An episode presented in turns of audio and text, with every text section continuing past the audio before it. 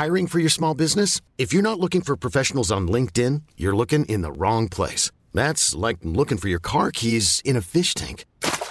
LinkedIn helps you hire professionals you can't find anywhere else, even those who aren't actively searching for a new job but might be open to the perfect role. In a given month, over 70% of LinkedIn users don't even visit other leading job sites. So start looking in the right place. With LinkedIn, you can hire professionals like a professional. Post your free job on linkedin.com slash achieve today.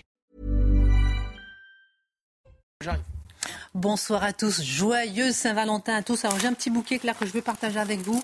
On vous aime. Regardez la déco du plateau, c'est pour vous, téléspectateurs de Face à l'info, les fidèles des fidèles, on vous aime. Une idée de Mathieu.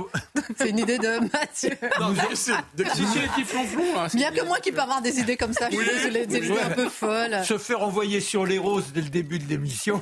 On va le faire tout de suite.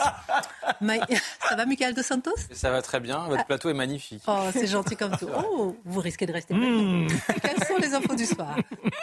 Allez, foie gras, confit et graisse, c'est une mauvaise nouvelle. Pour le coup, 15 références de produits à base de canard rappelés pour risque botulique. Selon le site gouvernemental Rappel Conso, ces produits de la marque La Ferme au Délice Royal sont commercialisés dans plusieurs départements français, notamment dans les magasins intermarchés.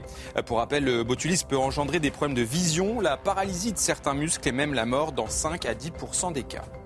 Le trafic SNCF sera fortement perturbé pour ce premier week-end de départ en vacances. Un TGV Inouï et Ouigo sur deux circulera vendredi, samedi et dimanche. Cela a fait suite à un mouvement de grève des contrôleurs qui réclament entre autres des revalorisations salariales. Enfin, le Sénat fait un premier pas pour l'inscription de l'interruption volontaire de grossesse dans la Constitution. Malgré des réserves, la commission des lois de la Chambre haute a décidé de ne pas s'opposer à la réforme gouvernementale. Un vote à suspense aura lieu le 28 février prochain dans l'hémicycle. Le projet de loi avait déjà été adopté par l'Assemblée nationale. Merci infiniment, Michael De Santos. Et au sommaire ce soir, alors que l'ARCOM est sommé par le Conseil d'État d'aller au-delà de la loi pour décompter tout type d'intervenants sur les chaînes, en quoi cette controverse dit-elle quelque chose sur l'état de la démocratie française? Et puis comment analyser la difficile défense de Reporters sans frontières sur CNews ce matin avec Christophe Deloire, l'édito de Mathieu Bocoté? Alors que le chancelier allemand Olaf Scholz veut que l'Europe, je cite, produise des armes à grande échelle, alors qu'il critique les ambitions impériales de la Russie, on se demandera pourquoi cette apparente volonté de la part de l'Union européenne d'une guerre avec la Russie. Une guerre sans chercher de compromis, sans chercher la paix. Pourquoi cette course à l'armement et à l'escalade dangereuse vis-à-vis de Moscou? L'analyse de Guillaume Bigot. Alors que le président de la République a annoncé l'éloge funèbre pour saluer la mémoire de Robert Badinter, ancien garde des Sceaux, votre nom devra s'inscrire au Panthéon, a d'ailleurs précisé Emmanuel Macron. Pour Robert Badinter, euh, je cite, Le combat contre la mort devient sa raison d'être, a déclaré Emmanuel Macron. Quelle est l'histoire de l'abolition de la peine de mort? Marc Menon raconte l'obsession d'une vie à partir d'une exécution le 28 novembre 1972, celle de Roger Bontemps. C'est la Saint-Valentin aujourd'hui, vous l'avez vu sur le plateau, c'est également le début du carême. Qu'est-ce que le carême? A-t-il encore un sens aujourd'hui? Pourquoi est-il comparé au ramadan? Pourquoi n'est-il pas inscrit dans le calendrier au même titre que l'Assomption ou encore l'Annonciation? Le décryptage de Charlotte Dorn est là ce soir. Et puis tous commémorent, on le disait, Robert Banater aujourd'hui, hommage largement mérité. Mais quelques petites voix s'élèvent pour se demander si la gauche n'a réussi pas à capter, à confisquer l'imaginaire du pays, à choisir ses héros et faire en sorte qu'ils soient les héros de tous les Français. Ou bien deviennent-ils héros français en dehors de leur appartenance? L'édito de Mathieu Bocout. Une heure pour prendre un peu de hauteur sur l'actualité avec nos mousquetaires. On commente, on décrypte, on analyse. C'est parti.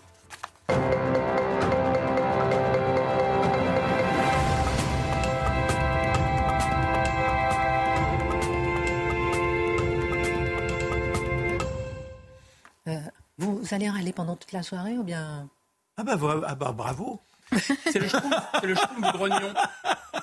Dans les schtroumpfs, le grognon. Je suis le, le nain, le, comment il s'appelle Non, J'ai le grognon.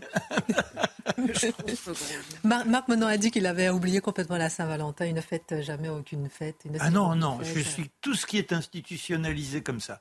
On m'oblige pas à aimer tel jour. Eh ben, nous sommes là, Charlotte, moi, nous sommes là pour vous rappeler voilà, le sens des choses, surtout le carême. On va voir ça dans un instant. Bien. Alors que moment de gêne ce matin sur CNews. Je ne sais pas si vous avez pu assister à cet entretien chez Pascal Pro, alors que Christophe Deloire, secrétaire général de Reporters sans frontières, qui accuse CNews et aussi délégué général des États généraux de l'information, euh, il a été nommé par l'Élysée.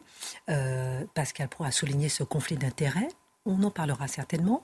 Christophe Deloire, Mathieu Bocoté a aussi, euh, de son côté, justifié la décision du Conseil d'État au nom de la défense de la démocratie. Il en a étonné plus d'un. En quoi cette controverse qui continue encore aujourd'hui dit-elle quelque chose sur l'état de la démocratie française? Je, crois qu'elle va durer pour un bon moment, cette controverse. On est dans un moment tournant un moment de bascule.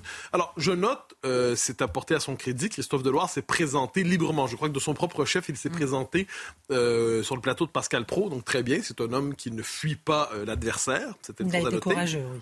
Ensuite, ensuite, je suis obligé de le constater, je ne sais pas s'il s'est effondré intellectuellement devant Pro ou s'il est naturellement aplati et incapable de prendre de la hauteur intellectuelle. Donc, est-ce qu'il s'est effondré ou est-ce qu'il est naturellement sur le mode de euh, l'encéphalogramme plat? Je l'ignore, mais ce que je sais, c'est qu'il a été au niveau zéro dans la défense de la cause qu'il a pourtant fait sienne, c'est-à-dire le désir de censurer CNews.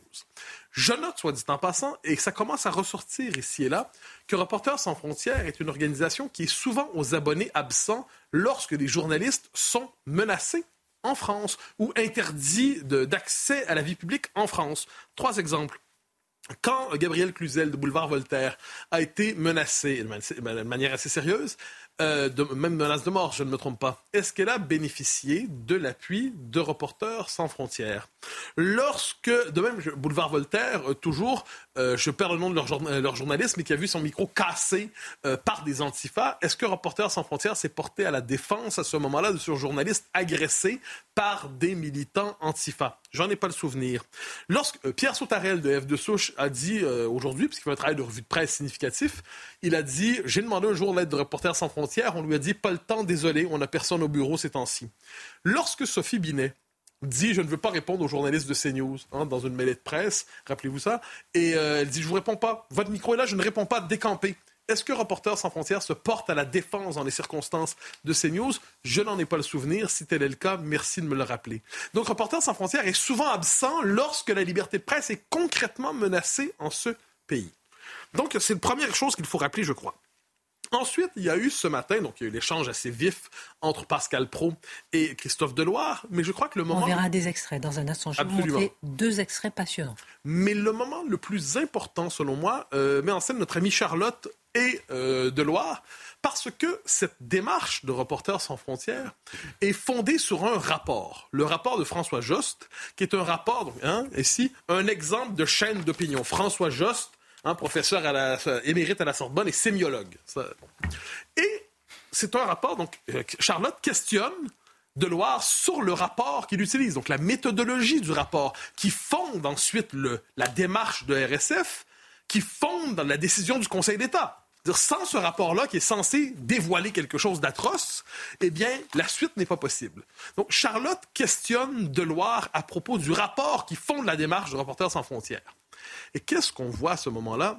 C'est que Deloire est absolument inconscient ou ignorant du contenu du rapport on lui fait remarquer, vous, trouvez ça normal, vous, par exemple, on, le disait hier, hein, que la norme soit donnée, il y a la norme BFM, et si vous n'êtes pas dans la norme BFM, vous n'êtes pas dans l'objectivité, vous êtes dans la subjectivité. Et là, il est complètement, il ne sait pas exactement ce qui se passe. On dirait, il, a l'air, en fait, il est tout à fait surpris. Ah bon? Et à plusieurs, et Charlotte donc, mentionne des failles méthodologiques réelles dans ce rapport. il n'en est pas conscient. Et à ce moment, je pense qu'on voit une forme. Le, véritable effondrement intellectuel, il est là. La, la, base de son action, il ne la comprend pas. Mais peut-être est-ce une esquive légitime de sa part, parce que ce rapport de François Jost, sémiologue, professeur émérite à la Sorbonne Nouvelle, est d'une nullité sidérale. Pourquoi dites-vous ça? Euh, euh, Parce que je suis honnête. Euh, parce que c'est un document de médiocrité épouvantable et que ce document serve encore aujourd'hui à appuyer sur le mode scientifique euh, le procès mené contre CNews en dit beaucoup sur la facilité qu'on peut avoir aujourd'hui. On lance quelques formules, quelques statistiques dans les médias, quelques rapports vite faits, médiocres, sans envergure, eh bien, tout ça, on les lance, et là, ces chiffres ou ces citations ou ces rapports circulent comme s'il s'agissait désormais de vérité scientifique. Là où je vous euh, rejoins, j'ouvre une petite parenthèse rapide, c'est que euh, pour décompter une chaîne télé sur un sujet, il y a un organisme, un seul, officialisé par l'État pour le faire, c'est l'ARCOM.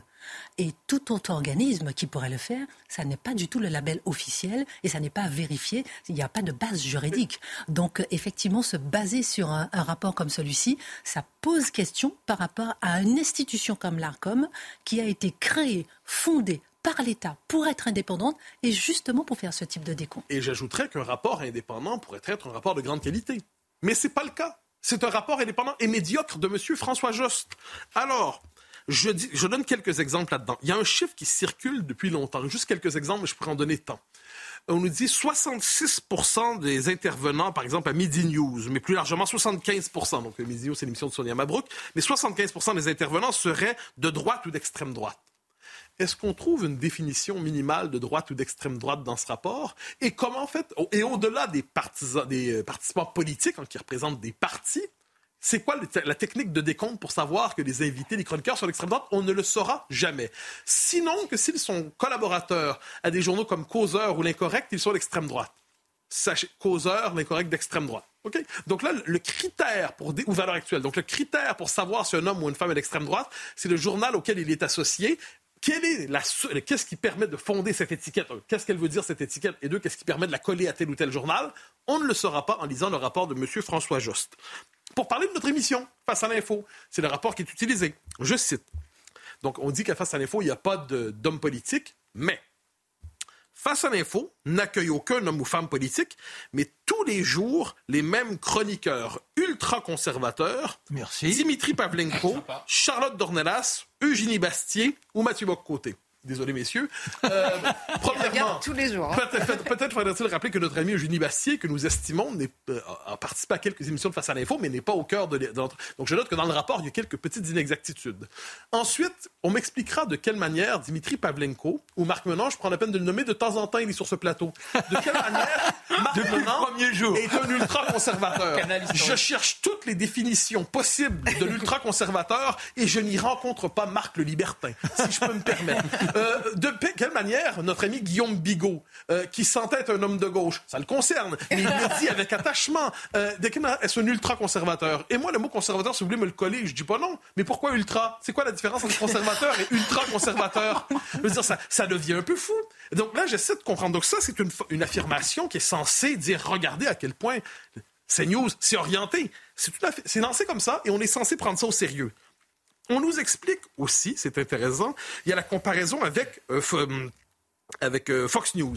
Euh, ça, bon, c'est mentionné, c'était mentionné ce matin, mais je m'excuse, mais Fox News, ceux qui connaissent un peu Fox News savent que c'est pas du tout la même. J'ai jamais regardé Fox News de ma vie. Ah, moi, je connais. Bah, lui non plus, je l'ai dit. C'est drôle, effectivement, il faisait la comparaison, mais aucune connaissance de la chose. C'est assez intéressant. Ensuite, il va nous donner un exemple, j'y reviendrai un peu plus tard, de faits divers montés en épingle. Et là, il nous explique, vous savez, on a souvent parlé de ça ici, par exemple à Crépole. Euh, au moment, s'agissait-il d'un fait divers ou d'un fait de société? Monsieur François Jost nous affirme que ce sont des faits divers montés en épingle et dès lors, il ne serait pas légitime de leur accorder une grande importance. C'est assez intéressant comme point de vue. Donc, l'interprétation des faits nous permet de savoir si on doit, oui ou non, parler d'un fait. Et François Jost nous dira, lui, assurément, si un fait est un fait divers ou un fait de société et si on, on va parler ou ne pas en parler. Mais j'y reviens parce que c'est fondamental, parce que ça, c'est l'élément que tous rappellent ces jours-ci, mais avec un grand malaise. Tous conviennent que ces news respectent le pluralisme tel que fixé par la loi. Il faut juste le rappeler, c'est important. Donc, le Conseil d'État, à partir euh, du rapport de RSF, qui est fondé sur un rapport mais non autorisé, non officiel. non autorisé, tout est autorisé, mais je dirais de, non, mais, de, de médiocrité n'a pas la, la, Au final, mauvais rapport, association militante, et au final, le Conseil d'État tout ça, on en appelle quand même une logique, on, en appelle, on fabrique un nouveau droit. On crée du droit en prétendant imposer le droit.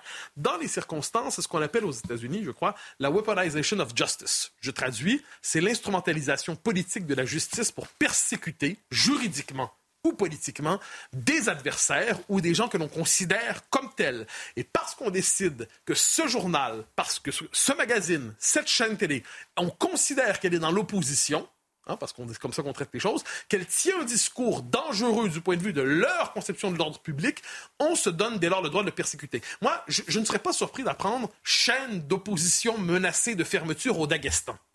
Je suis plus surpris de, l'apprendre pour un pays comme la France. Euh, les réactions politiques sont dispersées. D'ailleurs, je prends celle de David Lisnard. À l'instant, je cite, Tout confirme qu'il va s'agir dans les prochains mois et années de défendre la démocratie, c'est-à-dire nos libertés. Elle est attaquée de l'extérieur par des régimes dictatoriaux, de l'intérieur par les forces noires extrémistes, woke, islamistes, etc., mais aussi par le dirigisme. Qu'en retenir pour l'instant de ces réactions dispersées? Ah ben, C'est intéressant de vous mentionner Lisnard parce qu'il nomme, je pense, l'enjeu fondamental, c'est celui de la démocratie. Euh, il y a quelques observations. Je, note pour l'instant, il y a un enthousiasme, mais un enthousiasme dans la gauche radicale et la gauche médiatique. Vous savez, les, surtout chez les pseudo-experts des médias qui sont souvent convoqués par France Info, convoqués par Le Monde, convoqués par Libé.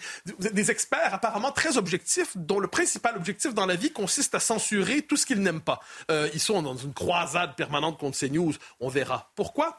Donc, ce qui est intéressant, c'est eux disent c'est une décision historique, exceptionnelle, merveilleuse. C'est une si belle journée lorsqu'on décide de réprimer la liberté d'expression. On nous dit même, d'ailleurs c'est ce que François Jost dit aussi, en fait la liberté d'expression va être servie par la décision du Conseil d'État. Hein, c'est exceptionnel. C'est comme si je vous dis je vais manger 50 tartes au sucre et je vais maigrir. Hein? Vous vous dites il y a quelque chose là-dedans qui tourne pas rond. Euh, et, euh, euh, Olivier Faure nous dit chaîne d'extrême droite, hein, évidemment, donc il était très heureux de redire ça. Émeric Caron aussi. Et qui n'est jamais invité alors qu'il est invité. Ah non, non, mais, non, Fermons la parenthèse. Ça pas un détail. Alors, qu'est-ce qu'on comprend ici? Parce que là, d'où vient cet acharnement? Qu'est-ce qu'ils appellent chaîne d'extrême droite? C'est qu'on ne pardonne pas à CNews deux choses. D'abord, d'utiliser un autre système de qualification, entre guillemets, ou de catégorisation de la réalité que celui prescrit par une certaine orthodoxie idéologique. Donc, on nous disait, je reviens sur l'élément fait divers. On dit ici, quelquefois, c'est pas un fait divers, c'est un fait important de la société. C'est un fait de société, c'est même un fait politique. Si vous affirmez ça, vous êtes pour ces défenseurs de l'orthodoxie au seuil de la fake news et vous êtes en fait au seuil d'un moment où il faudrait condamner tout simplement votre propos. Je vais citer un élément encore une fois du rapport Jost hein, qui va faire il va falloir le faire lire aux étudiants en journalisme pour expliquer c'est quoi un mauvais rapport. Euh, au fil des jours, on constate que plus de trois des quatre ou cinq informations au cœur de la matinale de CNews n'ont pas d'existence au même moment à l'antenne de BFM TV. CNews ne retient pas forcément les informations qui font l'actualité pour ses concurrents. En insistant fortement sur les dangers de l'immigration et de l'insécurité, la chaîne crée un monde où l'information est sélectionnée en fonction de ses propres valeurs, portées par des chroniqueurs qui interviennent pour dire ce qu'il faut penser des informations. Vous vous rendez compte ce que ça nous dit? C'est que l'importance accordée à euh, l'insécurité, à l'immigration, c'est le fruit d'un travail de propagande d'une chaîne qui créerait artificiellement ces problèmes, qui ne relèverait pas de la réalité. C'est assez étonnant. Autre chose qui est assez amusante, on dit de Pascal Pro, c'est assez drôle parce qu'il y a une attaque contre Pro, qu'il dit qu'il prétend incarner l'objectivité. Ben, de ce point de vue, soit de savoir si c'est vrai, puisqu'il prétend, dit je ne suis que le témoin de la réalité, ben, je dirais que sur toutes les autres chaînes, il y a cette prétention aussi. Hein. C'est-à-dire partout, ils disent on est l'objectivité, on est l'objectivité, mais au même moment, ils disent subjectivité trop poussée chez Pro. Là, je comprends plus. Donc, soit il est trop objectif, il prétend être trop objectif, soit il prétend être trop subjectif, mais on ne peut pas être les deux à la fois.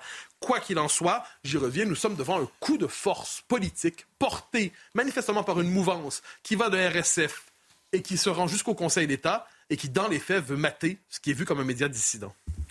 Je pense, parenthèse, qu'on est en train de vivre un moment très important dans ah bah l'histoire de l'audiovisuel français. Quelle conclusion politique tirez-vous de tout cela, Mathieu Bocco bah, La même que l'ISNAR, en fait. Je pense que c'est un enjeu démocratique fondamental ici. Tous ceux qui, aujourd'hui, ne se mobilisent pas contre cette décision, qui relève en fait d'une logique de persécution politique, consentent à la, à la prochaine persécution qui viendra. Ça va être leur tour un jour, je tiens à les rassurer. Pour l'instant, c'est CNews. Il y en aura un autre après. Donc, qu'est-ce qu'on voit? On est devant un régime qui diabolise ses opposants systématiquement, les extrêmes droitisants. On est devant un régime qui veut restreindre aujourd'hui l'accès aux médias. On est devant un régime qui utilise ou qui a annoncé en d'autres circonstances qu'il utiliserait les institutions administratives ou juridiques de l'État pour empêcher euh, des gens d'appliquer leur programme s'ils gagnaient les élections. Vous savez, on a souvent cru qu'il fallait croire à la bonne foi de nos adversaires. Moi, je n'y crois plus. Je pense qu'on est devant des gens qui veulent très sérieusement censurer. Mais au moins, j'arrive avec une bonne nouvelle aujourd'hui, cela dit, du moins je crois. On se demandait de quelle manière hier nous pourrions nommer l'institut à venir essentiel qui fichera les journalistes pour savoir comment vous catégoriser, Christine, comment catégoriser Marc, comment ficher Charlotte, comment ficher Bigot, comment me ficher pour savoir de quelle manière est décompté dans le grand décompte du Conseil d'État? Alors, je propose un nom, ça, ça vient aujourd'hui, c'est le service de la transparence audiovisuelle supervisant l'information, la STASI.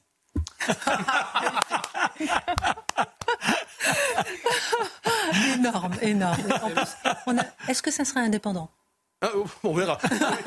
L'indépendance telle qu'on la Autorité, nouvelle autorité administrative indépendante. C'est pas mal. Mais attention, tout sous la domination du Conseil d'État. En tout cas, c'est vrai que l'ARCOM est quand même en, très mauvaise position euh, par rapport. Et le Conseil d'État met l'ARCOM en mauvaise position par rapport à, tout cela, puisque l'ARCOM ne fait qu'appliquer la loi, uniquement la loi, et dit que CNews applique justement la loi. Votre réaction par rapport à ce matin, Charlotte Donéas On fait un rapide tour de table. On a beaucoup de sujets internationaux, nationaux à aborder ce soir. Non, mais c'est vrai qu'il n'y a, pas, a pas vraiment eu de réponse en fait sur le fond. Euh, il, fait la comparaison avec Fox News. Euh, il ne peut pas citer un nom de journaliste. Je lui parle de cette comparaison, euh, voilà, en entre BFM TV et CNews en lui demandant qui décide, qui a la bonne ligne auquel tous les autres doivent se conformer, il n'y a pas de réponse non plus. Je lui parle d'exemples extrêmement précis d'un manque de pluralisme évident dans d'autres rédactions qui n'ont jamais mobilisé, euh, euh, parfois même pas l'ARCOM, mais surtout pas Reporters sans frontières. Il n'y a pas de réponse non plus. Et sur cette question, c'est vrai que c'est une question qu'on n'a pas abordée ce matin, mais cette question du fait divers, de monter en épingle et de la question de l'insécurité, de l'immigration, qui sont des sujets traités euh, à CNews euh, et, et peut-être beaucoup moins ailleurs. Moi, la seule question que je me pose, c'est qu'est-ce qui, qu'est-ce qui fait basculer d'un fait divers à un fait de société. Alors en effet, il y a des regards différents, mais j'aimerais poser la question de la disproportion dans le traitement. Alors d'abord, il y a de réels faits divers, c'est-à-dire le truc abominable d'un monstre qui rencontre par exemple la petite Maëlys, cette affaire de Nordal-Lelandais. Et alors là, c'est pas nouveau. Malheureusement, ce sont des, faits réellement divers qui ont toujours passionné nos, instincts euh, euh, et donc dans la presse. En revanche, il y a des faits qui pourraient être divers et qui sont considérés comme des faits de société et parfois traités de manière massive ailleurs. L'affaire de Pardieu, par exemple, l'affaire Pierre Palmade à l'époque. Donc ça permet, un, de parler des violences faites aux femmes, deux, de parler des accidents de la route, par exemple, sous stupéfiants. Et là, il n'y a pas de disproportion. Donc qui décide en fait quand un fait de, divers devient un fait de société? Les seuls dont il ne faudrait pas parler, c'est quand ça concerne l'insécurité qui touche les Français quotidiennement dans la rue. C'est étonnant quand même comme analyse. En tout cas, le téléspectateur est bouleversé. On le voit aussi sur les réseaux sociaux. Vous dites que certains à gauche s'en félicitent, mais je vois beaucoup, beaucoup, beaucoup de soutien. Je suis CNews et qui sont bouleversés par tout ce qui se passe. Non, mais il y a de quoi rire parce que de se vouloir référent de la liberté en disant voilà, c'est à partir de telle ligne.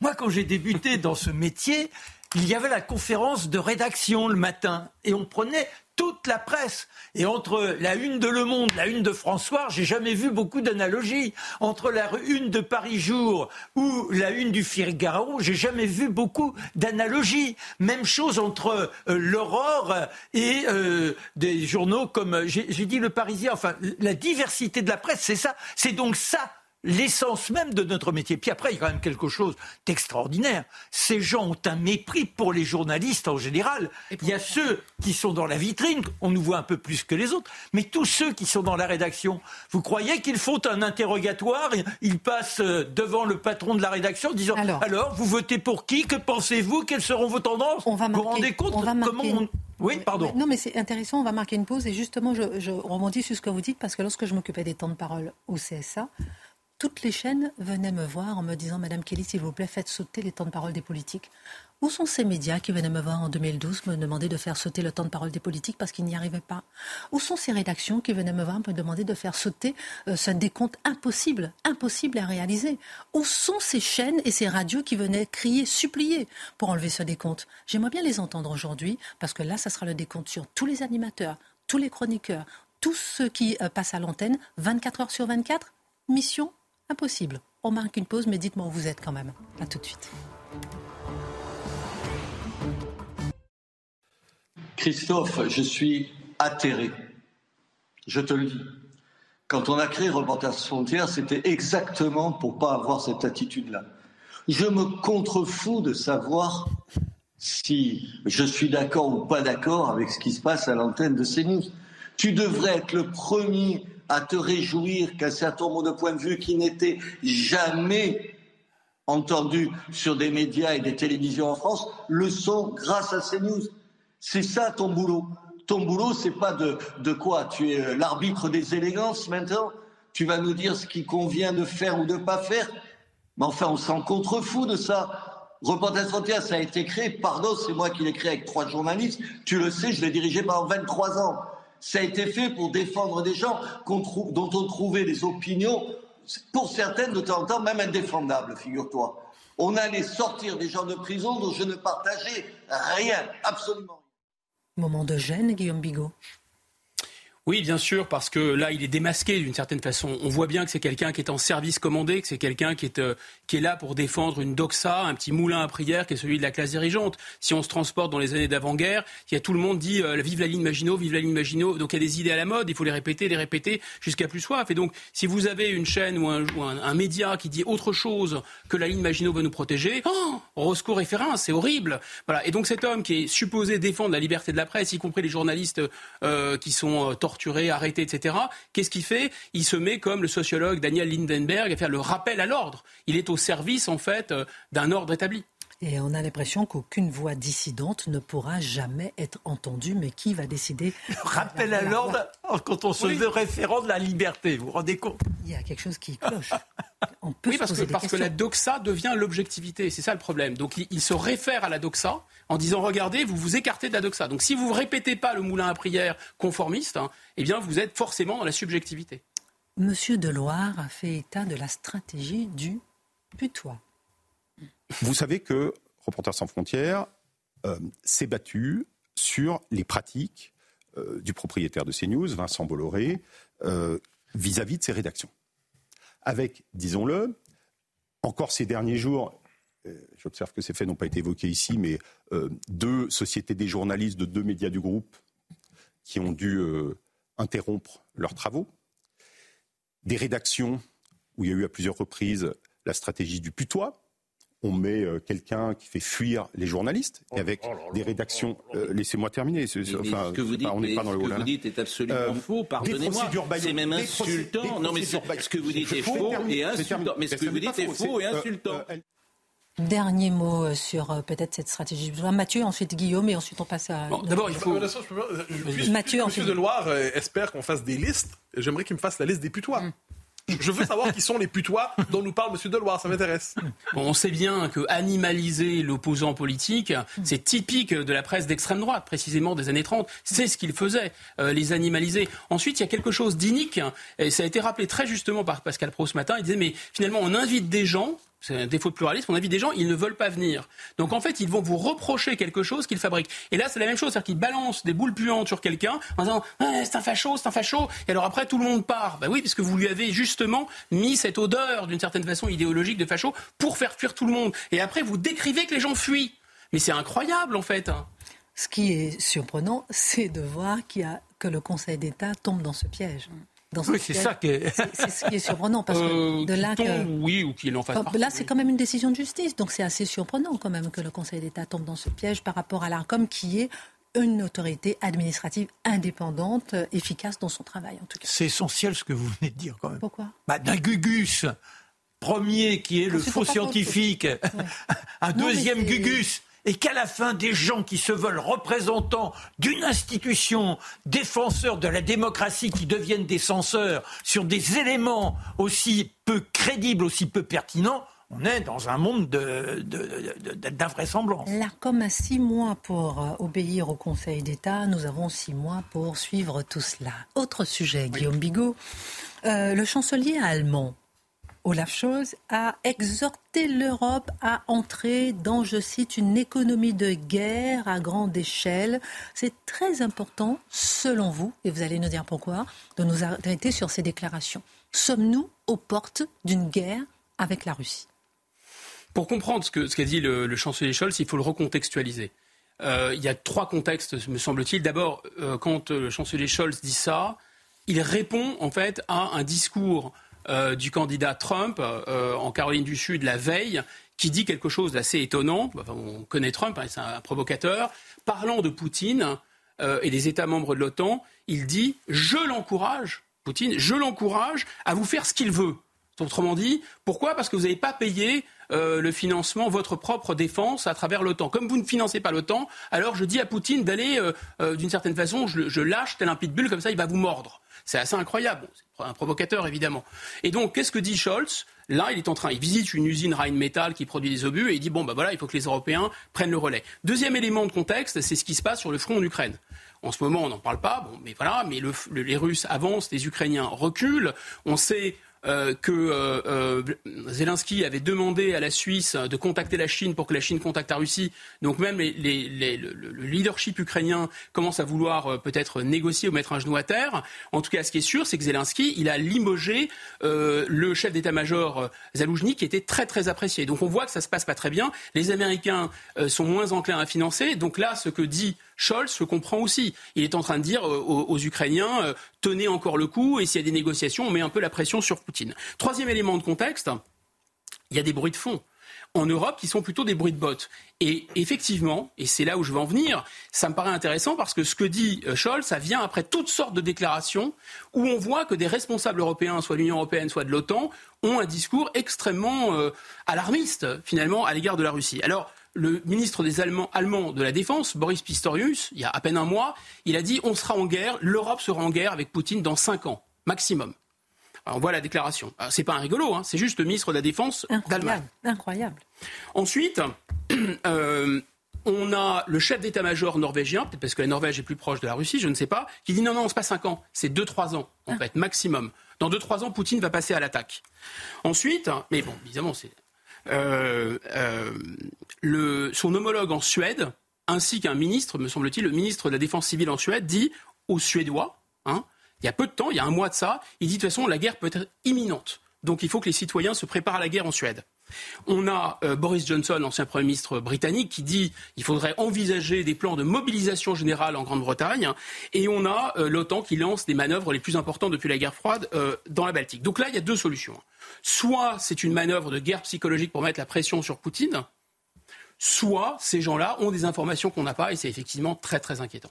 Alors les Européens ont-ils raison de craindre une guerre avec Moscou? Le risque est-il réel ou pas du tout? Je ne peux pas vous faire une réponse de Normand, mais l'enjeu est tellement lourd, c'est tellement grave, et en matière militaire, il faut s'attendre à tout et se préparer à tout, qu'on ne peut pas écarter ce risque d'un revers de la main. Il faut toujours se préparer, y compris à l'impensable, et surtout peut-être à l'impensable. Donc on ne sait jamais. Hein. il vaut mieux rester prudent. Disons que en envahissant l'Ukraine, Poutine a montré qu'il était capable de recourir à la force.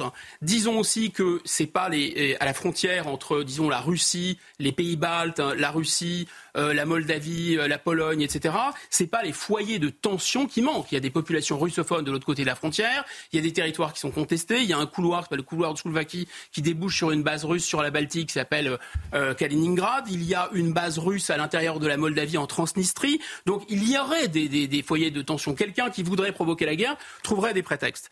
Mais il faut aussi savoir raison garder. Cette affaire est précisément trop grave pour euh, s'emballer ou raconter n'importe quoi. D'abord, peut-être éviter de tomber dans l'anachronisme poutinien. On a suffisamment dénoncé euh, Poutine qui disait on va dénazifier l'Ukraine. Pour ne pas nous nous emballer en permanence en disant l'Ukraine, c'est la Tchécoslovaquie, Poutine, c'est Hitler. Après avoir l'ogre russe, après avoir dévoré euh, euh, l'Ukraine, il sera pas rassasié, il va ensuite attaquer les pays baltes, il va attaquer la Pologne, etc.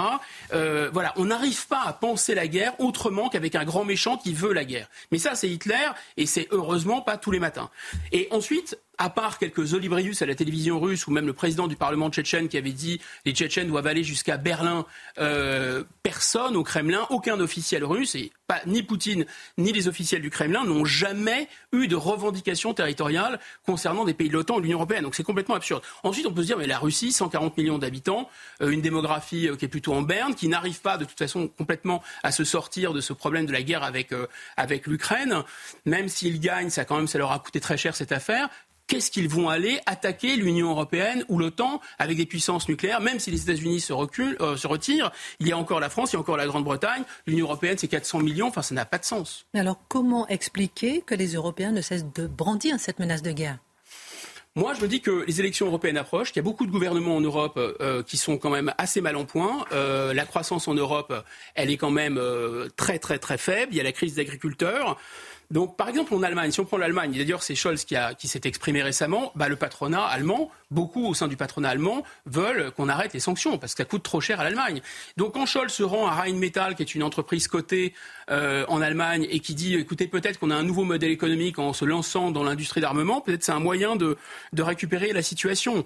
On a en France le discours de politique générale dont on avait parlé, de Gabriel Attal, qui dit, euh, quiconque veut sortir de l'Union européenne est au service d'autres intérêts. Si on regarde d'autres intérêts étrangers, donc intelligence avec les donc il y a un moyen de diaboliser tous les adversaires en leur disant si vous n'êtes pas d'accord avec nous, euh, vous êtes finalement, vous ne, vous rendez pas compte du risque de guerre avec la Russie. Et puis je crois qu'il y a un autre argument qui est, vous l'adage à toute chose malheur est bon. Certains européistes euh, fédéralistes se disent, bah écoutez, l'Ukraine c'est l'Europe l'Ukraine est attaquée, donc l'Europe est attaquée, donc l'Europe est en guerre, et ils savent bien qu'historiquement, on ne peut pas créer un État, on ne peut pas créer un peuple, on ne peut pas créer un affectio societatis sans la guerre. On ne se pose qu'en mhm. s'opposant mhm. d'une certaine façon. Donc je pense qu'il y a cette tentative, exactement, en déclarant l'ennemi. Se dire, l'Union européenne, c'est un projet qui prend l'eau de partout. Bah, euh, on le voit avec l'immigration, on le voit avec l'agriculture, on le voit avec l'énergie. Je ne dis pas que c'est comme l'Argentine qui s'est jetée sur les Malouines, mais enfin, il y a l'idée que si on se trouvait un ennemi commun, si on disait que Poutine allait nous attaquer, peut-être qu'on pourrait sauver euh, euh, l'idée européenne finalement. Un dernier mot peut-être pour terminer, votre conclusion, moralité. Est-ce que c'est pas dangereux de crier euh, au loup en une phrase? Ou à l'ours russe, en tout cas, oui, oui, je pense que c'est très dangereux parce qu'on est sur un modèle de guerre type Hitler. Je pense que c'est plus 14-18 qui va nous faire peur. 14-18, il faut rappeler que c'est une guerre d'engrenage que personne n'a réellement voulu, qui était une guerre catastrophique. Et là, est-ce qu'on est bien sûr euh, si, on, brandit cette menace et cet épouvantail de la guerre, de la guerre avec Poutine, est-ce qu'on est bien sûr de comprendre exactement quelles seront les réactions de Poutine, ce qu'il a exactement dans la tête? Est-ce qu'on sait par exemple que la Russie a révisé sa doctrine nucléaire et que la Russie maintenant envisage d'utiliser en premier l'arme nucléaire tactique au cas où les intérêts vitaux de la Russie seraient menacés? Ensuite, est-ce que l'Europe est prête? Non, l'Europe n'a même pas été fichue de donner un million d'obus euh, à l'Ukraine et maintenant, et c'est fait des rotomontades euh, contre la Russie, c'est quand même assez inquiétant. Je vous signale que l'année dernière, la Russie a utilisé un million d'obus par mois. Et nous, on n'a pas été fichus de leur donner un million d'obus en une année. Ce que disait Theodore Roosevelt, c'est que la puissance, ça consiste à parler très gentiment et très calmement quand on tient un gros bâton à la main. Ce que fait l'Union européenne, c'est l'inverse. C'est-à-dire que l'Union européenne vocifère, hurle de manière agressive, les mains nues. Merci pour votre regard. C'était intéressant de se poser euh, sur ce sujet, puisque euh, entendre des bruits de guerre quand même à ce niveau-là, ça fait plusieurs jours qu'on a envie d'en parler au niveau euh, de l'Union européenne. On va parler de l'hommage à Robert Banater en deux temps. Dans un instant avec vous, Mathieu Bocoté, et d'abord avec vous, Marc Menant. Alors que le président de la République a prononcé l'éloge funèbre pour saluer la mémoire de Robert Badinter, aujourd'hui ancien garde des Sceaux. Votre nom devra s'inscrire au Panthéon, a précisé Emmanuel Macron. Euh, pour Robert Badinter, il a même dit que le combat contre la mort devient sa raison d'être à Robert Badinter. Et vous avez envie de vous poser ce soir sur l'histoire de l'abolition de la peine de mort. Marc, maintenant, vous allez nous raconter comment euh, c'est l'obsession d'une vie, en fait, celle de Robert Badinter, à partir de l'exécution du 28 novembre 1972 de Roger Bontemps. Et ne pas oublier ses origines.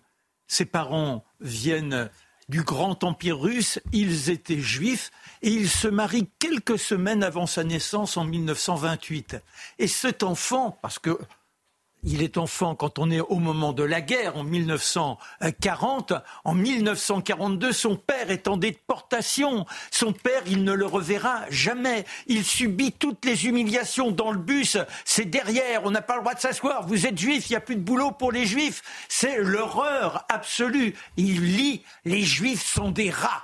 Voilà ce que ce garçon va subir dès son plus jeune âge. Et avec bien la vie qui reprend, et lui, la douleur d'avoir perdu son père est comme si, eh bien, on ne faisait pas attention à ce qu'il avait subi. Et puis il est très imprégné de quoi? De son, éducation à Janson de Sailly. Il y a Condorcet, Condorcet, il y a Clémenceau, il y a Jaurès, tous ces personnages qui condamnaient la peine de mort en se rappelant que la peine de mort, à cette époque-là, elle pouvait toucher le pauvre bouc qui avait piqué un quignon de pain ce qui n'est plus le cas en 1971, quand il est confronté à une réalité, celle d'une prise d'otage, avec Claude Buffet, qui a les mains qui ont touché le sang, c'est un criminel condamné à perpétuité, et puis Roger Bontemps, un garçon qui a des condamnations multiples, mais qui n'a jamais tué.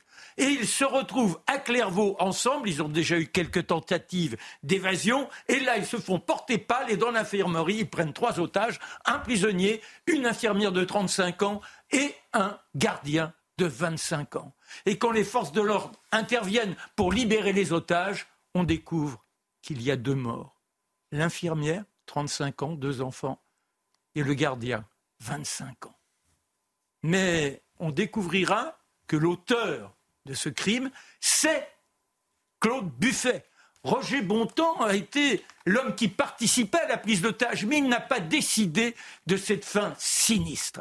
Alors, quand Robert Badinter le défend quelques mois plus tard, il met en avant cela.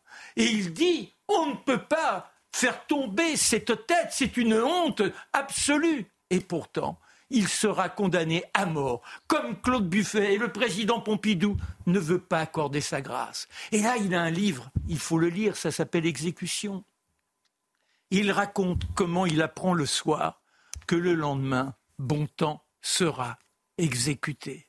Qu'à 4 heures du matin, il devra se lever. Oh, de toute façon, il n'a pas beaucoup dormi. Il s'est regardé dans la glace, il dit Je n'ai pas une tête d'avocat, mais lui, il n'a pas une tête d'assassin non plus. Personne n'a une tête d'assassin et à 5 heures, on est un petit groupe. Vous savez, c'est la conspiration de l'horreur. On a quelques gardiens, le directeur de la prison et le procureur qui n'a pas pris le courage de venir se présenter. Il était malade. Et là, on voit tomber la tête dans le panier, la tête d'un innocent, cet homme à qui on n'a rien pu dire, que la République simplement n'avait pas su le défendre.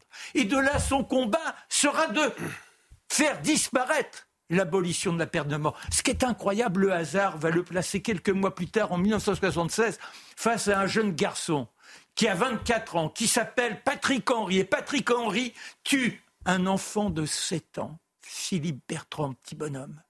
Et pendant 15 jours, il joue les fanfarons. Il dit le salaud qui a fait ça, il faut le guillotiner. On ne peut pas laisser des ordures pareilles en libération devant la presse. Voilà ce qu'il dit. Et ensuite, on le découvre qu'il a tué cet enfant. Et là, Robert Badinter, devant le tribunal, va plaider non pas le cas de Patrick Henry, mais l'horreur de la peine de mort. Il dit oui, le crime est un malheur. Il n'y a pas un homme, pas une femme de cœur, de raison de responsabilité qui ne souhaite combattre le crime. Mais il ne faut pas que ce soit la vengeance. La peur de la récidive, c'est tuer un homme par prudence. Et ça, ce n'est pas possible. Il dit la honte pour l'homme, c'est de faire en sorte qu'un homme tombe légalement tué par l'État. Voilà contre quoi il se bat. Alors néanmoins, il, écrirait à un autre moment, il ne faut pas avoir peur de se poser des questions. Les questions ne sont jamais fausses, les questions ne mentent pas, les questions sont innocentes même quand on les pose avec des arrière-pensées. Eh bien la question qu'on peut se poser aujourd'hui, c'est est-ce qu'à un moment donné, un individu ne se trouve pas exclu de l'humanité, n'est plus un homme en tant que tel, mais une sorte d'animal, un barbare absolu, et que faire de lui? L'enferme-t-on avec tout ce que cela implique, ou a-t-on le courage de le faire disparaître? C'est ce que Robert Badinter appelle l'élimination. Mais une différence entre exécution et élimination. Est-ce que celle-ci n'est pas, malheureusement, quelque chose d'indispensable à un moment donné Ça fait des parties des interrogations qu'on peut avoir, même quand on adhérait aux propos de Robert Badinter et à toute la campagne qui fut la sienne. Merci beaucoup pour ce retour sur euh, l'histoire de l'abolition de la peine de mort. Dans un instant, on parlera de l'hommage avec vous, avec des questions. On va oser se poser des petites questions qui fâchent, si vous permettez. Voilà, vous avez vu, notre plateau est, largement décoloré de pétales de rose, puisque c'est la Saint-Valentin, mais c'est aussi le carême, ma belle Charlotte d'Ornelas. Et euh, beaucoup de questions autour du carême. Quelle est donc concrètement cette étape de la vie chrétienne qu'on dont on entend finalement parler assez peu. en même temps, j'ai l'impression qu'on entend parler de plus en plus. J'aimerais bien comprendre un peu ce que c'est que le Grâce au pluralisme dans les médias, sans doute. euh, non mais la alors, du téléspectateur. C'est ça. Le carême commence en effet aujourd'hui par le mercredi décembre. Alors euh, voilà, je ne sais pas si tout le monde sait ce que ça veut dire. En gros, c'est le jour où les rameaux, les rameaux, c'est le dimanche qui précède Pâques. Vous savez, le Christ est accueilli euh, dans Jérusalem avec des rameaux, et donc les rameaux sont mis dans les maisons euh, pendant toute l'année. Et on, ramène, on rapporte les rameaux qui sont brûlés et qui donc deviennent des cendres à la fin de l'année, puisqu'il n'y a pas de rameaux dans les maisons pendant le carême. Et ils sont réduits en cendres et imposés sur le front des fidèles pendant la messe du mercredi des cendres. Et le prêtre, au moment où il impose les cendres, en faisant une croix, euh, dit soit souviens-toi que tu es poussière et que tu retourneras poussière, soit convertissez-vous et croyez à la bonne nouvelle, ce qui dans le fond euh, veut dire la même chose, en tout cas dans le catholicisme et depuis l'Antiquité chrétienne, la période qui précède, donc la période du carême, qui précède Pâques, est une période qui est consacrée à la préparation du baptême. Encore aujourd'hui, les baptêmes d'adultes se font dans la nuit euh, euh, de Pâques, hein, la plupart du temps, et donc c'est soit pour les catéchumènes, ceux qui se préparent au baptême, donc c'est les 40 jours de préparation à recevoir le baptême, soit pour les catholiques qui sont déjà baptisés, de revenir aux promesses de son baptême aux engagements qui sont pris le jour du baptême et donc au cœur de la foi. Donc c'est vraiment ça que, que, signifie, on va dire, ces 40 jours. La bonne nouvelle, évidemment, quand on dit convertissez-vous et croyez à la bonne nouvelle, la bonne nouvelle dont il est question, c'est la victoire sur la mort, c'est donc Pâques donc la fin euh, du carême. Et la conversion, c'est l'appel à se recentrer sur l'essentiel. Et l'Église définit l'essentiel selon trois points. Dieu, donc par le biais de la prière, soi-même son âme par le biais de la pénitence, c'est-à-dire les privations pour se recentrer euh, sur l'essentiel, et la charité par le biais de l'aumône, qui est très encouragée pendant le carême. Les 40 jours, c'est tout simplement la référence, un, dans l'Ancien Testament, aux 40 années passées par le peuple d'Israël euh, entre sa sortie d'Égypte et l'arrivée sur la terre promise, 40 années. Et dans le Nouveau Testament, c'est évidemment le Christ au désert, entre son baptême et le début de sa, sa vie publique, pardon, où il passe 40 jours euh, au désert. Alors évidemment, le, mot carême, enfin le, nom carême dans l'imaginaire est très associé à la question de la pénitence. Il ne faut pas le voir comme simplement une privation et une tristesse. C'est vraiment la question de la purification. Et donc, quand on se prive, on pense à autre chose, évidemment. Et l'idée est de se priver de ce qui relève plus de la passion euh, que euh, de, la véritable liberté, on va dire. Et si c'est pas un jour férié, pour répondre à la question que vous posiez dans le sommaire, simplement parce que c'est moins une fête en soi, le début du carême, qu'un temps de préparation, le début d'un temps de préparation. Et Pâques, euh, non seulement le dimanche est férié en France, mais le, même le lundi de Pâques est férié, puisqu'autrefois, il y avait l'octave de Pâques entière qui était fériée, donc c'est-à-dire les huit jours qui suivaient. Mais c'est vrai qu'on ne sait pas forcément à quoi correspond le carême. Et il y a euh, une comparaison qui se fait assez euh, régulièrement avec euh, le ramadan. Est-ce qu'elle est pertinente? Comment expliquer qu'on en parle nettement moins? Alors, Marc était étonné tout à l'heure quand vous évoquiez la, la, comparaison entre les deux. Mais alors, moi, on m'a déjà posé la question, alors c'est quoi le carême? Et plusieurs personnes m'ont répondu, en France, hein, ici, ah mais c'est une sorte de ramadan chrétien finalement. C'est vraiment une référence finalement qui s'est inversée. Culturellement, c'est intéressant. Euh, alors je pense que, alors ils sont comparés en, raison de la question du jeûne, tout simplement, qui est, qui est associée à la fois au carême et au ramadan. Il est également question dans le ramadan de se rapprocher de Dieu, de la question du partage et par le biais du jeûne. Donc la démarche est assez similaire dans la religion. La, la différence, c'est que c'est la même fête à la fin. Il n'y a, pas de résurrection du Christ, évidemment, à la fin du ramadan. Euh, et par ailleurs, les obligations ne sont pas les mêmes. L'obligation dans le ramadan, vous savez, vous ne mangez pas, du, et vous ne buvez pas d'ailleurs, du lever au coucher du soleil. Il n'y a pas du tout de relation sexuelle. Enfin, l'islam étant une orthopraxie, c'est beaucoup plus défini. Dans le carême, les seules obligations, parce que c'est souvent une question qu'on pose, on va répondre, les seules obligations réelles, c'est le mercredi des cendres et le vendredi saint, qui est le jour de la passion du Christ, donc trois jours avant Pâques. Là, on demande jeûne et abstinence toute la journée, et le reste du temps, c'est pas de viande le vendredi. Et euh, pour le reste, ce sont des choix personnels en fonction de ses propres passions. Et si votre passion euh, triste la plus grande, c'est la colère ou l'égoïsme, c'est sur ce terrain, évidemment, que vous vous rapprochez de Dieu. Donc c'est pas nécessairement euh, se priver de bonbons quand on n'en mange jamais. Donc on choisit en fait son, son abstinence. Voilà, exactement. Et après, pour ce qui est la question du, du, du traitement, euh, en effet, qui est assez faible, on va dire, je pense que la première raison, c'est euh, le, le, rapport des catholiques eux-mêmes à cette question du jeûne et du carême. Je vous cite une phrase de l'Évangile qui est lu le mercredi décembre au début du carême. Ce que vous faites pour devenir des justes, évitez de l'accomplir devant les hommes pour vous faire remarquer. Sinon, il n'y a pas de récompense pour vous auprès de votre Père qui est aux cieux. Et donc, dans cet évangile, on explique si vous jeûnez, parfumez-vous, ayez le sourire et n'allez pas vous faire remarquer à dire que vous jeûnez. Donc, évidemment, une fois que vous entendez cet évangile, bah, vous n'allez pas vous faire remarquer et crier sur tous les toits que c'est le début du jeûne et que, mon Dieu, comme c'est difficile. Donc, par la force des choses, il est écrit dans l'évangile la raison pour laquelle c'est peut-être moins qu'autre chose. La deuxième chose, évidemment, médiatiquement, parce que ça pourrait être euh, un sujet d'intérêt malgré tout, il y a d'abord, un, une baisse drastique de la pratique religieuse qui fait que moins de gens sont concernés, évidemment. Et la deuxième chose, c'est que oui, il y a plus d'attention portée au ramadan. D'abord parce qu'il y a plus de revendications. C'est une religion qui, est plus, qui a plus de vivacité, on va dire, dans la revendication, notamment dans l'espace public. Et le catholicisme, médiatiquement, mais même politiquement, est une religion qui est euh, souvent jugée désuète, passée, voire même dépassée, notamment dans son traitement. On s'intéresse plus aux minorités, c'est pas euh, nouveau et c'est pas le cas seulement sur la question du carême, mais en effet, quand le carême devient dans l'esprit de beaucoup de Français une sorte de ramadan chrétien, c'est que l'inversion sur les repères culturels est assez aboutie, me semble-t-il. Marc, me lancez-vous pour me répondre dans un instant en 10 secondes. Réfléchissez à ma question. Si jamais vous passez au carême, qu'est-ce que vous allez vous abstenir de quoi précisément? Réfléchissez. Je pose ma dernière question à Charlotte. Vous qui, vous qui êtes pas croyant, euh, athée, tout ce qu'on veut. Euh, euh, Charlotte Dornelas, dernière question là-dessus. Nous, nous fêtons aujourd'hui également la Saint-Valentin. Je disais encore, regardez notre plateau comme il est beau, plein de pétales de roses. Est-ce que c'est également une fête chrétienne, la Saint-Valentin? Qu'est-ce que c'est? Là, c'est marqué sur le calendrier, c'est un Saint-Valentin. Alors, justement, c'est marqué sur les calendriers, mais plus dans le calendrier liturgique de l'Église. Ah. En, en, gros, la réponse à votre question, c'est un peu oui et non. Ça ne l'est plus aujourd'hui, mais c'est vrai que le Saint-Valentin, on se dit, ça doit bien venir de quelque part. À l'origine, d'abord, dans l'Église, il y a plusieurs Saint-Valentin, des Valentins qui ont été canonisés. Il y en a plusieurs. C'est dans les premiers temps de l'Église. C'est des histoires assez difficiles d'accès, on va dire, et, où se mêle parfois aussi la légende euh, pour certains d'entre eux, et notamment dans l'évolution.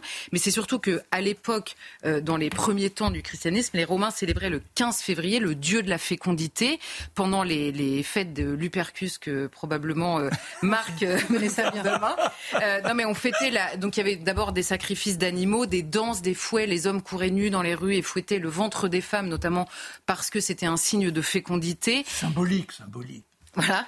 Et, euh, les, premiers chrétiens, évidemment, appréciaient assez moyennement la fête. Et en 492, le pape leur interdit aux chrétiens de participer à ces fêtes-là. Quelques années plus tard, il, canonise Valentin.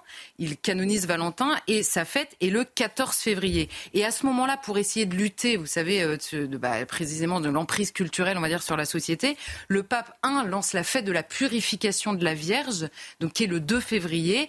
Et les chrétiens sont appelés à défiler avec des chandelles et des flambeaux. Et le 2 février, c'est la chandeleur. Mm. Là, pour le coup, ça vient d'ici. Et comme ça ne suffit pas, parce que les gens font les deux, euh, il organise la célébration d'un saint la veille de, euh, ces, de ces Lupercales, donc de ces fêtes, pour tenter précisément d'absorber la chose. Et c'est la Saint-Valentin. Mais les Romains s'en emparent ça les gêne pas, ils font la fête le lendemain, mais aussi la veille. Et là, ce sont des fêtes libertines, notamment avec des loteries amoureuses qui sont organisées. Il faut attendre mille ans pour que euh, Valentin soit désigné par l'Église euh, patron des amoureux. C'est sous le pontificat à l'époque d'Alexandre VI. Et là, on commence à s'offrir des poèmes et des cartes, mais c'est pas entre euh, des époux. C'est vraiment un, homme qui offre des cartes à, à une femme.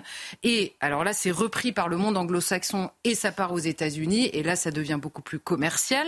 Ça revient en 1950, en fait, à la fin de la Seconde Guerre mondiale, par le biais des soldats américains qui réimportent cette fête euh, chez nous telle qu'elle se présente aujourd'hui, si bien que en 1969, et là c'est le pape Paul VI, il retire cette fête du calendrier oh. parce que c'est le moment où il fait le tri un peu entre les saints euh, dont on connaît réellement la vie et ceux qui relèvent plus de la légende. Et aujourd'hui, pour l'Église catholique, c'est la fête de Cyril et Méthode, qui sont les copatrons de l'Europe. Très intéressant. Merci beaucoup. C'est euh, intéressant de se pencher sur le calendrier et sur euh, notre histoire et qui continue aujourd'hui. Euh, Marc Menancy, on voit que le carême, c'est l'abstinence et puis on choisit son abstinence. Ça serait quoi pour vous en, deux secondes? Ben, L'abstinence, ça sera de ne plus regarder la télévision, en particulier BFM, puisque j'ai compris que l'abstinence devait conduire à la liberté. Je tiens à être libre et par conséquent, je ne regarderai pas les confrères pendant 40 jours. Bon, D'accord. Et vous, Mathieu? Si je dis me priver de légumes, je crois que j'ai pas compris l'esprit de la chose. et, vous, si ça serait pour oh, Je me priverais de dire du mal de l'Europe, peut-être, je sais pas. ah ouais, là, je vais pas tenir. Non, vous ne tiendrez pas. Allez, dernier sujet. Merci beaucoup, Charlotte. Merci, Marc, pour ces précisions.